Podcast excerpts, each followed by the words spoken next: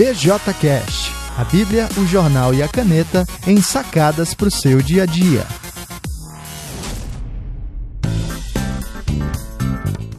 Olá, olá, olá, olá. Começamos o nosso segundo episódio da segunda temporada do BJCast. Eu sou Alan Porto, o autor do BJC, a Bíblia, o Jornal e a Caneta, e do BJCast que você está ouvindo agora. O BJCast tem o apoio da livraria Ruach, uma livraria aqui em São Luís do Maranhão que tem um grande acervo de literatura em todas as áreas e um acervo excelente de literatura reformada. Eu recomendo que você dê uma passada lá. Eles têm apoiado bastante desde a primeira temporada o BJCast. E, bom, começamos, né? Retomamos aí, fizemos um primeiro episódio, agora estamos chegando no segundo para seguir o nosso mesmo esquema, nossa mesma lógica de uma reflexão acerca da Bíblia, uma reflexão acerca do jornal e uma acerca da caneta. Espero que você tenha gostado da, do formato que a gente está seguindo e você pode sempre dar sua opinião, mandar as suas mensagens ou sugestões, até dicas de jornal ou temas para a gente discutir aqui. Vamos começar com a nossa Bíblia.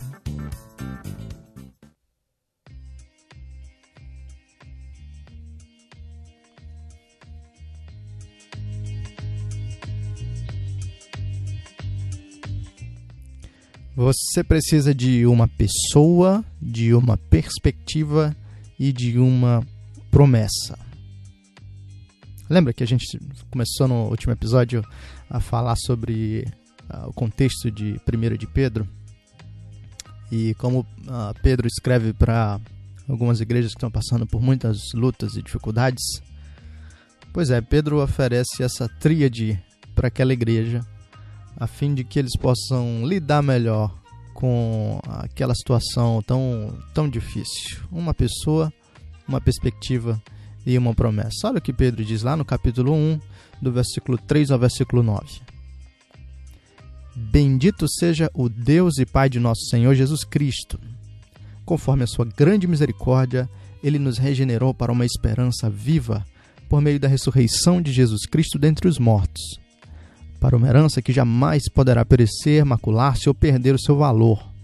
Herança guardada nos céus para vocês que, mediante a fé, são protegidos pelo poder de Deus até chegar à salvação prestes a ser revelada no último tempo. Nisso vocês exultam, ainda que agora, por um pouco de tempo, devam ser entristecidos por todo tipo de provação. Assim acontece para que fique comprovado que a fé que vocês têm, muito mais valiosa do que o ouro que perece, mesmo que refinado pelo fogo, é genuína e resultará em louvor, glória e honra quando Jesus Cristo for revelado. Mesmo não o tendo visto, vocês o amam, e apesar de não o verem agora, creem nele e exultam com alegria indizível e gloriosa, pois vocês estão alcançando o alvo da sua fé, a salvação das suas almas. Uma pessoa, uma perspectiva e uma promessa. Olha só, no meio das lutas, como aquela igreja experimentava, havia tentação contínua de se relacionar com um problema, como se o problema fosse tudo que estivesse diante de nós, diante deles e diante de nós também. Né?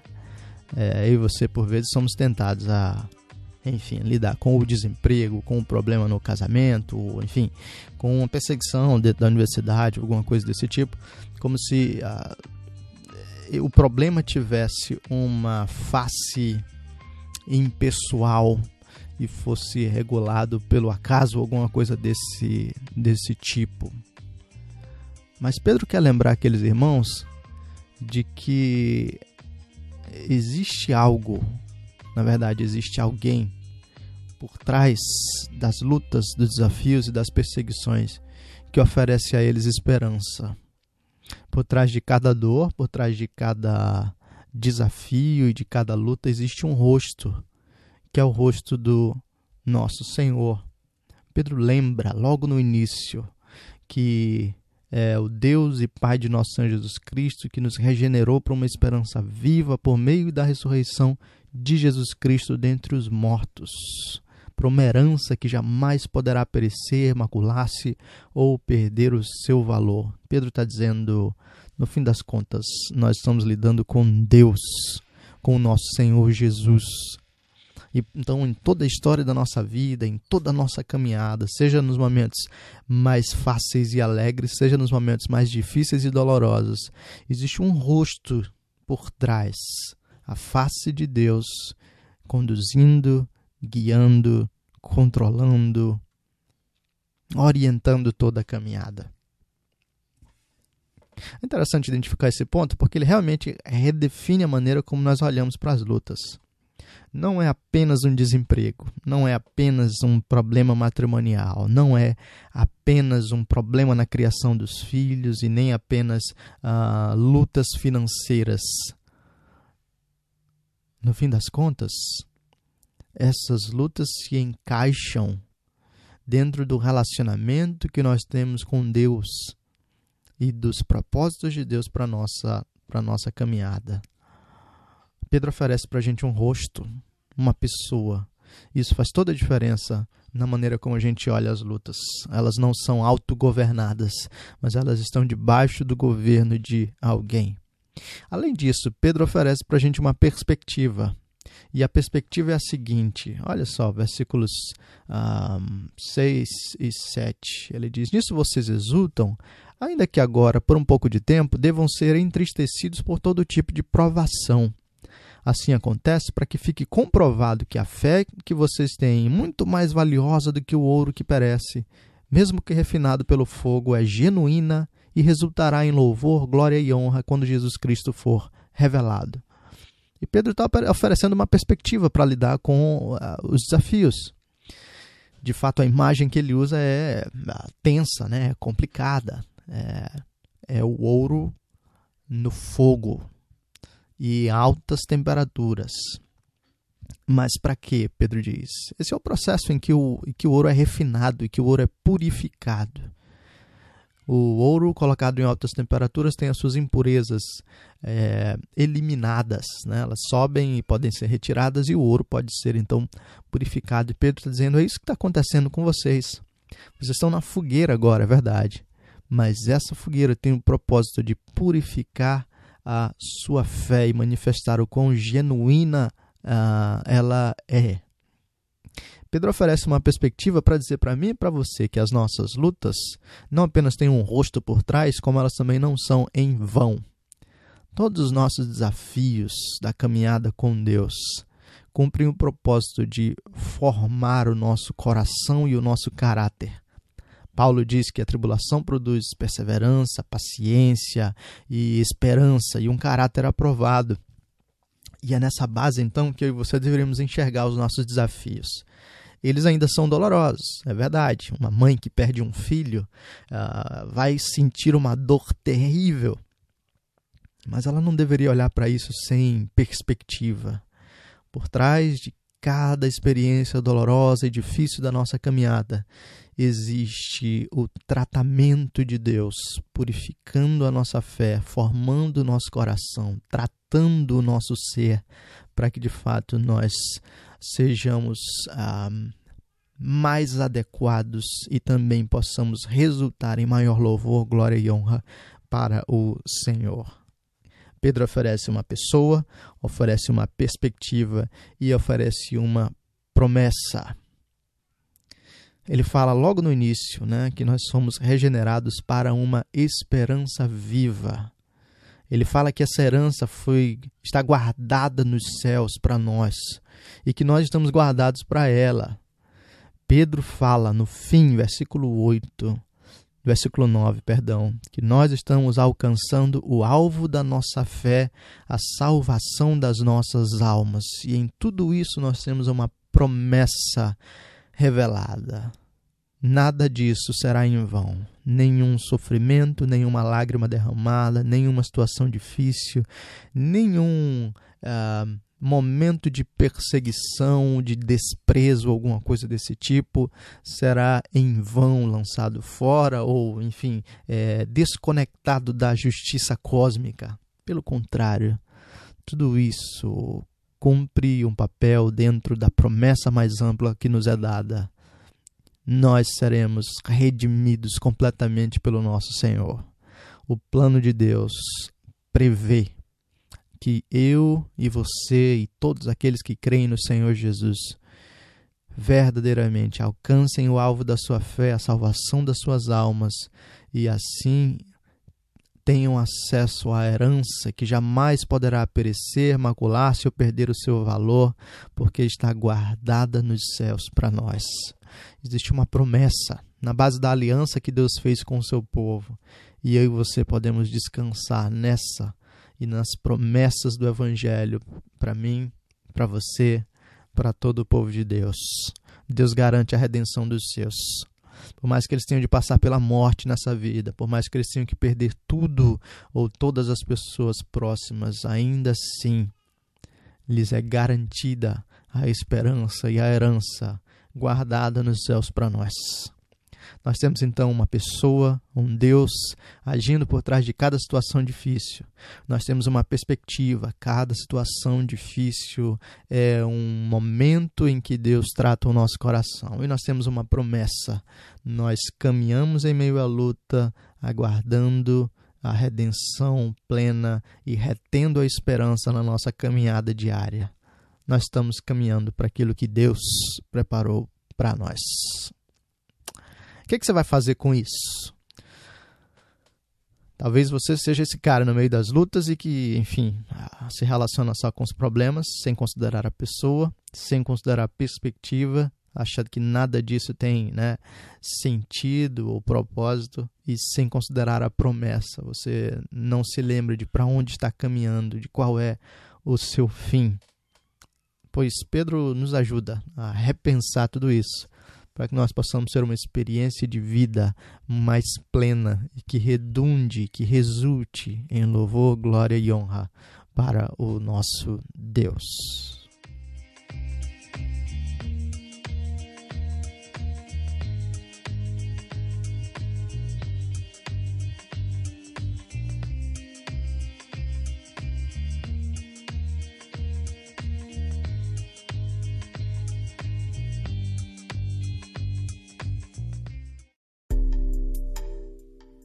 E o jornal?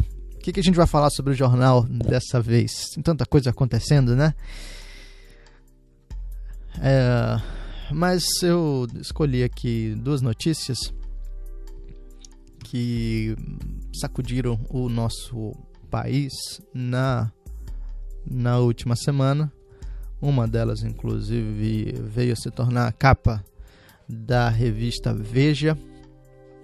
Né? A capa da, da Veja da última semana uh, trazia então a matéria de mulheres que foram ah, vítimas de algum tipo de, de violência, né? E tudo isso por causa uh, da notícia relacionada ao ator José Maier.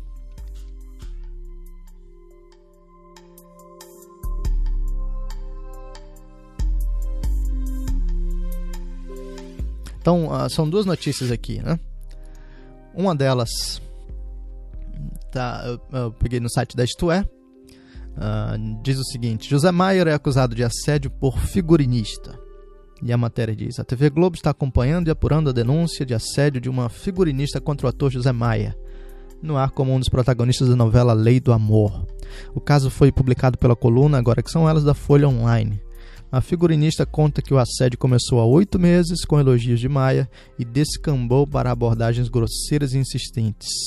E essa história de violência se iniciou com Como você é bonita. Ela ainda disse que negou com clareza as investidas do ator, que se sentia oprimida por ele e se arrepende de ter demorado até procurar a área de recursos humanos da TV Globo para denunciá-lo. Procurado pela reportagem por meio da TV Globo, o ator não se manifestou a emissora enviou nota em que esclarece que repudia toda e qualquer forma de desrespeito, violência ou preconceito. e zela para que as relações entre funcionários e colaboradores da emissora se deem em um ambiente de harmonia e colaboração de acordo com o Código de Ética e Conduta do Grupo Globo. Todas as questões são apuradas com rigor, ouvidos todos os envolvidos em busca da verdade. A Globo termina a nota dizendo que ainda não comenta assuntos internos. É, inicialmente, o José Maia negou, é o que diz a matéria, né? ele afirmou: não misturem ficção com realidade. As palavras e atitudes que me atribuíram são próprias do machismo e da misoginia do personagem Tião Bezerra de A Lei do Amor. Não são minhas. Nesses 49 anos trabalhando como ator, sempre busquei e encontrei respeito e confiança em todos os que trabalham comigo. Essa é a matéria inicial, mas ah, então essa matéria aqui foi veiculada no dia 1 de abril ah, e atualizada em 4 de abril. Mas no dia 4 de abril, saiu um, uma outra matéria na É, dizendo José Maia volta atrás e assume, errei no que fiz. E a matéria diz: José Maia voltou atrás e, por meio de sua assessoria, divulgou uma carta na qual assume que assediou a figurinista da Globo. E eu vou passar então diretamente aqui para a nota do José Maia que diz: Carta aberta a meus colegas e a todos, mas principalmente aos que agem e pensam como eu agi e pensava. Eu errei, Errei no que fiz, no que falei, no que pensava. A atitude correta é pedir desculpas, mas só isso não basta. É preciso um reconhecimento público que faço agora. Mesmo não tendo a intenção de ofender, agredir ou desrespeitar, admito que minhas brincadeiras de cunho machista ultrapassaram os limites do respeito com que devo tratar minhas colegas. Sou responsável pelo que faço. Tenho amigas, tenho mulher e filha e asseguro que de forma alguma tenho intenção de tratar qualquer mulher com desrespeito. Não me sinto superior a ninguém, não sou. Tristemente, sou sim fruto de uma geração que aprendeu erradamente que atitudes machistas, invasivas e abusivas podem ser disfarçadas de brincadeiras ou piadas. Não podem, não são. E ele segue então né, uh, falando que aprendeu a lição, se tornou um homem melhor. Então, esse foi o caso do José Maia. Uh, ao mesmo tempo, uh, na verdade, um pouquinho depois, mas relacionado, aconteceu o caso do um, Big Brother Brasil, em que um, um casal lá, o Marcos e a Emily, é, pelo uh, que parece, tiveram uma briga e o Marcos.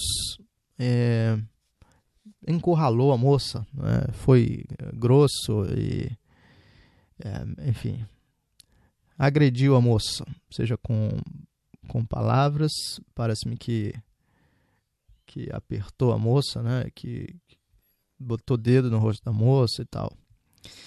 E um, ele declarou, deixa eu tentar achar aqui.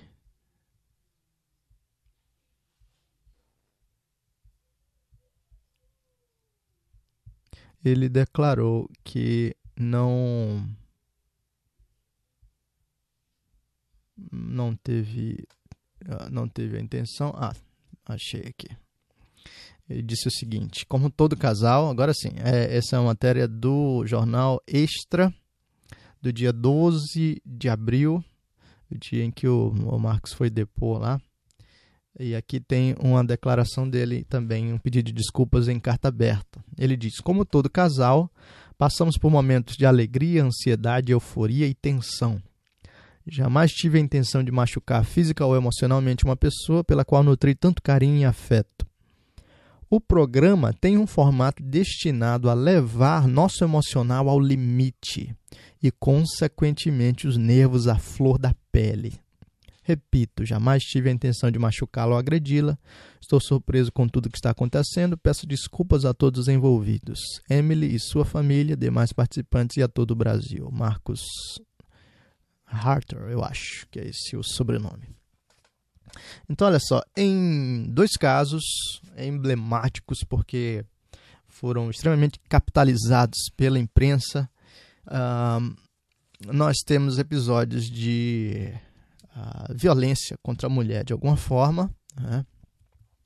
seja o José Maier é, assediando e pelo que conta a moça, inclusive colocando, passando a mão em sua, uh, sua genitália, seja no caso do Marcos falando agressivamente, colocando o dedo no rosto e, uh, enfim, agredindo né, a, a outra moça aqui.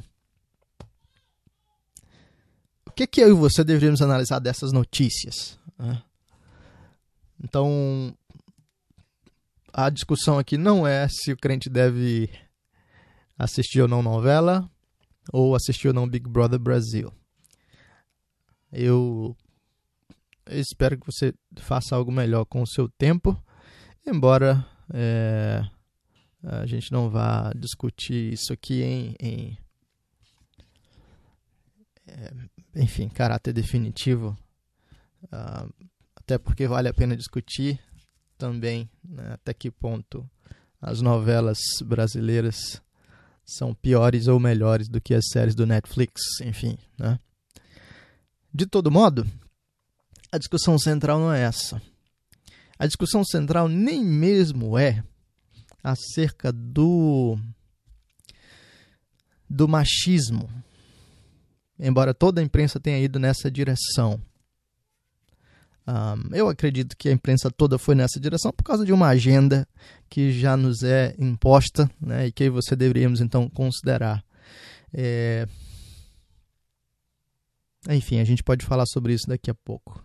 Mas eu quero chamar a sua atenção para um outro aspecto, que é um padrão repetido nos dois casos uh, e que revela muito acerca do, da realidade do, do atual estado de coisas. Né? Em um caso, nós temos um, um senhor, né? um homem ah, velho, e não entenda velho aqui como uma ofensa. A Bíblia não usa a palavra velho como algo é, ofensivo e nem eu e você deveríamos usar. Nós temos um homem velho que ah, utiliza, né, ou que manifesta a sua depravação, é, assediando uma moça mais jovem talvez valendo da sua posição para isso, da sua uh, fama ou alguma coisa dessa natureza, invadindo o espaço da moça, né? Uh, realmente fazendo algo fora de é, noção e de proporção, algo radicalmente é, errado. No entanto, quando esse senhor vai se justificar ou vai, enfim, apresentar o seu pedido de desculpas, é muito interessante que ele dedique um parágrafo para dizer que é fruto de uma geração que aprendeu erradamente que atitudes machistas, invasivas e abusivas podem ser disfarçadas de brincadeiras ou piadas. Em outras palavras, José Maia está dizendo: pessoal, isso que eu fiz é resultado da minha geração. Eu fui ensinado assim. Eu eu fui formado nesse ambiente. Em outras palavras, em, em última análise, ele está dizendo: eu sou vítima de, uh, de minha criação. Não menos curioso é o caso do Marcos, né, que também tendo uh, agido de maneira agressiva e inapropriada com uma mulher, escreve o seu pedido de desculpas pública, pública é, desculpas públicas dizendo jamais tive a intenção de machucá-la ou agredi-la, mas no meio da afirmação diz: o programa tem um formato destinado a levar nosso emocional ao limite e, consequentemente, os nervos à flor da pele. Em outras palavras, o Marcos está dizendo: a culpa não é minha, a culpa é do programa que criou esse ambiente tão tenso, tão difícil, tão ah, maluco que me fez explodir, ou alguma coisa assim. E o que é que nós temos aqui? Tanto José Maia quanto o Marcos tentam transferir a responsabilidade pessoal para ou o ambiente ou a sua criação ou alguma coisa dessa natureza. Ok, vamos lá.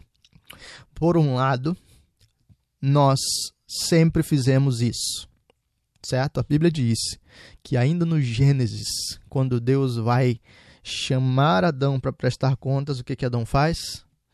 Senhor, foi a mulher que tu me deste, né? Ela comeu do fruto e me deu. Então Adão, Adão em um movimento, transfere a responsabilidade tanto para Deus quanto, quanto para Eva. E assim foge daquilo que era dele, né? como papel. Então, nós sempre fizemos isso. O ser humano, desde a queda, sempre ah, busca transferir a responsabilidade pelos seus erros. Ao mesmo tempo, me parece que nós estamos em um contexto cultural que realmente legitima a transferência de responsabilidade, transformando o indivíduo sempre em vítima e nunca em alguém responsável pelos seus atos. Nós vemos isso nos casos de meninos que cometem crimes e especialmente os ideólogos né, de determinada é, cor política colocam a culpa na sociedade, colocam a culpa no capitalismo, colocam a culpa ah, nas propagandas, colocam a culpa no Estado, colocam a culpa em todo mundo e não trabalham com responsabilidade individual. A gente faz isso com os nossos filhos. É, quando vão mal na escola, a gente coloca a culpa no professor, coloca a culpa no livro, coloca a culpa ah, na escola, coloca a culpa em qualquer coisa mas tenta fugir da responsabilidade é, individual dos nossos filhos. E quando os nossos filhos também se tornam pessoas mal educadas ou mal criadas, a gente coloca a culpa na escola, na igreja, em todo mundo e não assume a responsabilidade que é nossa. O Theodore Dalrymple, no livro Vida na Sarjeta, fala de como ele atendendo alguns criminosos, que haviam cometido crimes bizarros, como homicídios, é, diziam, né, enquanto descreviam crime, ah, eu estava lá, não sei o quê, e de repente a faca entrou. Quer dizer, é, a culpa é da faca, né? Foi ela que entrou no cara, não foi ele que enfiou a faca em alguém. E, e, esse tipo de linguagem, né, que transfere responsabilidade, que foge da responsabilidade, é característico, então, da nossa época que tende a sempre nos tratar como, como vítimas. O John MacArthur é, escreveu um livro chamado Sociedade Sem Pecado, no qual ele trabalha essa mesma ideia. A lógica da transferência de responsabilidade, colocar a culpa no ambiente, no outro, no mundo, na minha condição e tudo mais, nos transforma em pessoas incapazes de assumir uh, a responsabilidade por aquilo que fazemos. Ora, o problema disso é muito grande, né? Esse de fato é, é, é, um problema que toma proporções, como nós já vimos, então na formação de sujeitos, na saúde na, da, da vida pública, na maneira como os homens vão tratar as mulheres e tudo mais.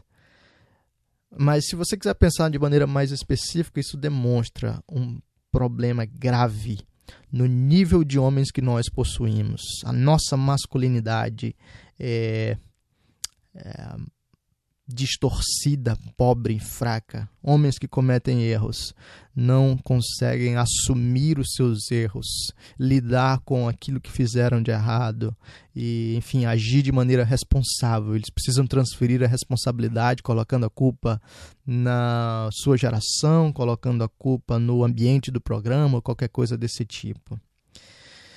Ah, isso anuncia pra gente, se é para discutir feminismo e machismo, né? Isso anuncia para a gente que o machismo realmente não tem nenhuma resposta para uma masculinidade saudável. Mas o ponto aí não é que esses homens eram machos demais. O ponto é que esses homens eram machos de menos. Nós vivemos uma geração de homens que não assumem responsabilidade pelo que faz. E como resultado, um, possuem um tipo de masculinidade que é deplorável, que é afeminada, que é uh, uh, prejudicial para si e para os outros. E assim não conseguem olhar para as mulheres e lidar com as mulheres de maneira adequada. A Escritura anuncia para a gente uma lógica totalmente diferente. Os homens assumem responsabilidade por si, e pelos outros. Efésios capítulo 5, a partir do versículo 22, vai falar para a gente sobre uh, como o evangelho redefine os relacionamentos dentro do casamento. E o homem, então, se assemelha a Jesus, amando a esposa a ponto de dar a vida por ela. Esse é um homem que assume responsabilidade por si e pela sua esposa. 1 de Pedro, capítulo 3, versículo 7, fala que o homem deve honrar a mulher e tratá-la como a parte mais frágil. Então as feministas ficam loucas com isso mas é exatamente isso que a Escritura nos diz. E se os homens tratassem as mulheres como a parte mais frágil, o José Maia não faria o que fez, o Marcos não faria o que fez. A masculinidade bíblica nos apresenta uma proposta muito mais adequada, muito mais máscula é, e muito mais saudável para a relação entre homens e mulheres. Aliás, Embora as mulheres odeiem essa descrição, né, de que são a parte mais frágil, é inevitável que leis como Maria da Penha legitimem ou reforcem isso. Só existem leis desse tipo porque, de fato, as mulheres são a parte mais frágil. Mas o ponto todo, então, dessa notícia aqui no jornal é indicar o tipo de homens que nós temos hoje no mercado, por assim dizer eu e você, se somos homens, precisamos realmente repensar a nossa postura e tratar dentro da nossa casa e dentro da nossa igreja para termos homens mais masculinos, bíblicos e também responsáveis.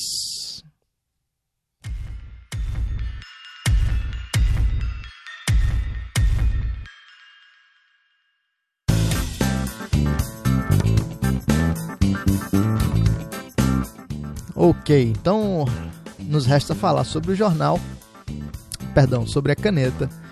E eu vou tentar fazer isso bem rapidamente, porque nós já estamos esgotando o nosso tempo.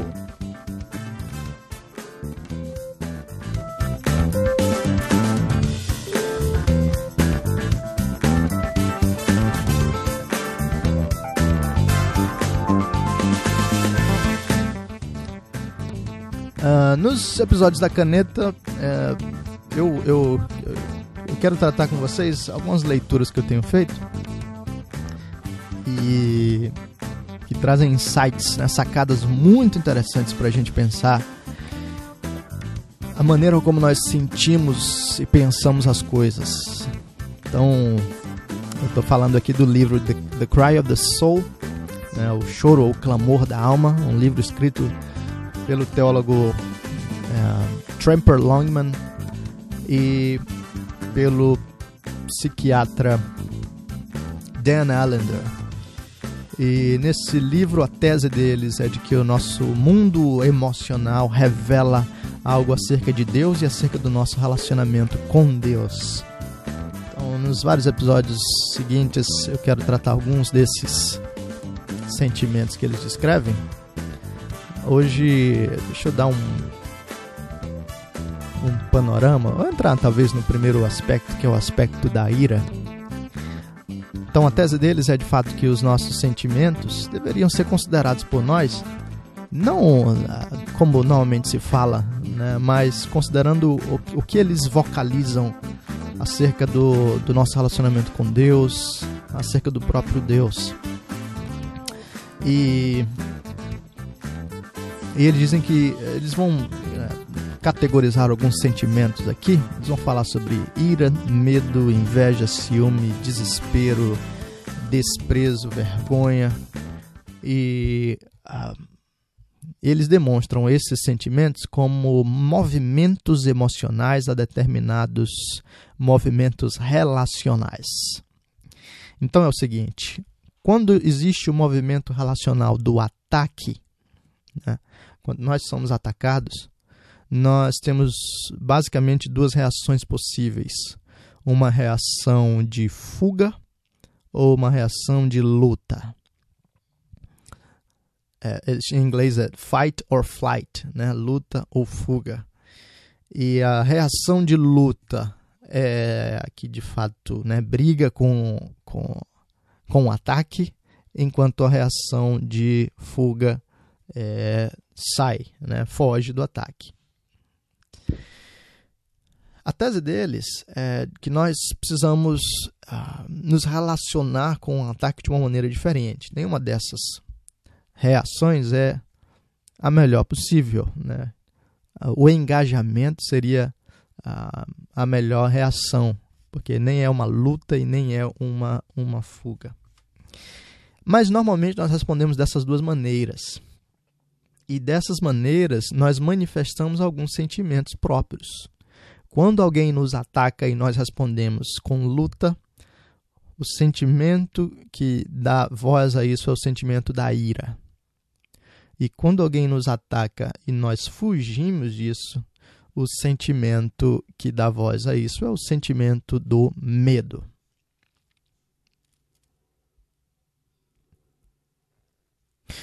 No sentimento da ira, eu vou ler algumas citações aqui, uh, comentar algumas coisas brevemente, tentar fazer isso rapidinho. Uh, se for o caso, a gente continua isso aqui no próximo episódio. Acho, aliás, que vou fazer isso. Eu só vou ler a primeira citação. A gente vai encerrar esse episódio de hoje, porque já temos mais de meia hora. E a gente vai continuar então na próxima semana. Mas eles dizem basicamente o seguinte: a ira lida com a questão. Deus é justo, ele vai deixar o perverso vencer. Então, a pulga para ficar atrás da sua orelha enquanto você pensa nisso até a próxima semana é a seguinte: quando nós sentimos ira, quando nós reagimos de maneira irada, nós estamos lidando com um ataque. Ou um ataque real ou um ataque percebido. Né?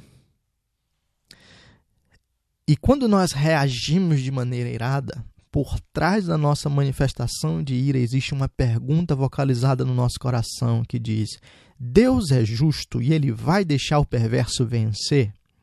Cada manifestação de ira tem a ver com um, uma dinâmica do nosso relacionamento com Deus que questiona a justiça de Deus e assim nos impulsiona à ação. A gente vai aprofundar isso no próximo episódio. Obrigado por ter acompanhado aqui todo esse BJCast, segundo episódio da segunda temporada. Nós vimos hoje então na Bíblia, 1 de Pedro 1, dos versículos 3 a 9, pessoa, perspectiva e promessa. Vimos no jornal uh, José Maia, Marcos e o tipo de homens que nós estamos produzindo.